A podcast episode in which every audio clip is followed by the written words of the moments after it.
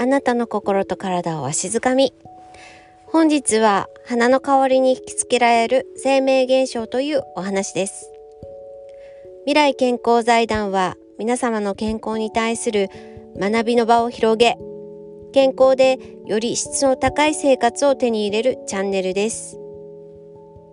私は未来健康財団の白戸と申します。未来健康財団第5回目の放送になります。よろしくお願いします。春です。今年2021年の桜の開花は3月11日に広島からスタートし12日に福岡14日には東京松江長崎が続きました。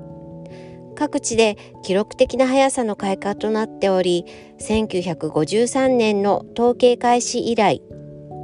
最も早い開花を更新し東京でも昨年に並んで観測史上最も早い開花となりました。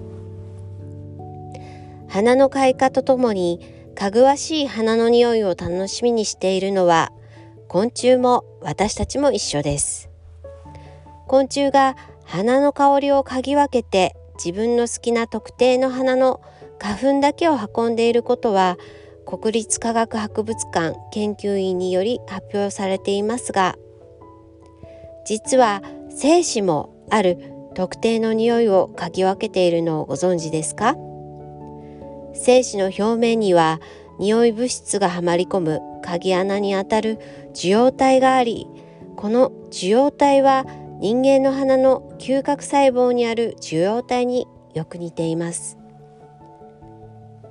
研究グループはこの鍵穴にはまる新たな匂い物質を発見し精子がこの物質の濃度が高い方向に進むことを突き止めました。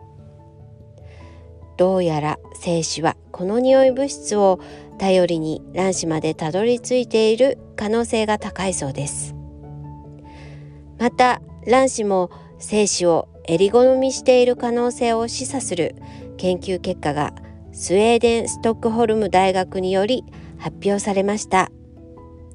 卵子は特定の男性の精子を強く引きつけようとすることが示されたというものです。一般に卵子まで到達する精子の数はおよそ250と推定されており卵子の中に入って受精できる能力があるのはそのうち10%程度と見られています。卵胞の中を満たす水分卵胞液には精子を引き寄せるための化学誘引物質が含まれています。実験協力ボランティアの卵胞液を調べた結果どの女性から採取された卵胞液も特定の男性の精子をより強く引きつけることが明らかになりました。受精の直前に卵子と精子の間で科学的な会話が交わされ卵子からの科学的シグナルにさらされた精子は泳ぎ方を変え卵子に向かってまっすぐに泳ぐようになります。つまり卵子は精子を導く化学物質を放出しているということを意味しています。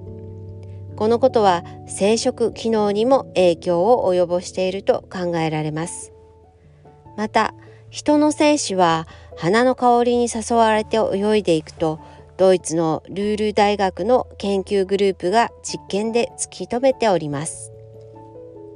ただ卵子など女性側に花のような香りを出すものがあるかどうかはまだ分かりませんが女性の体内で生成されているかもしれない花の香りに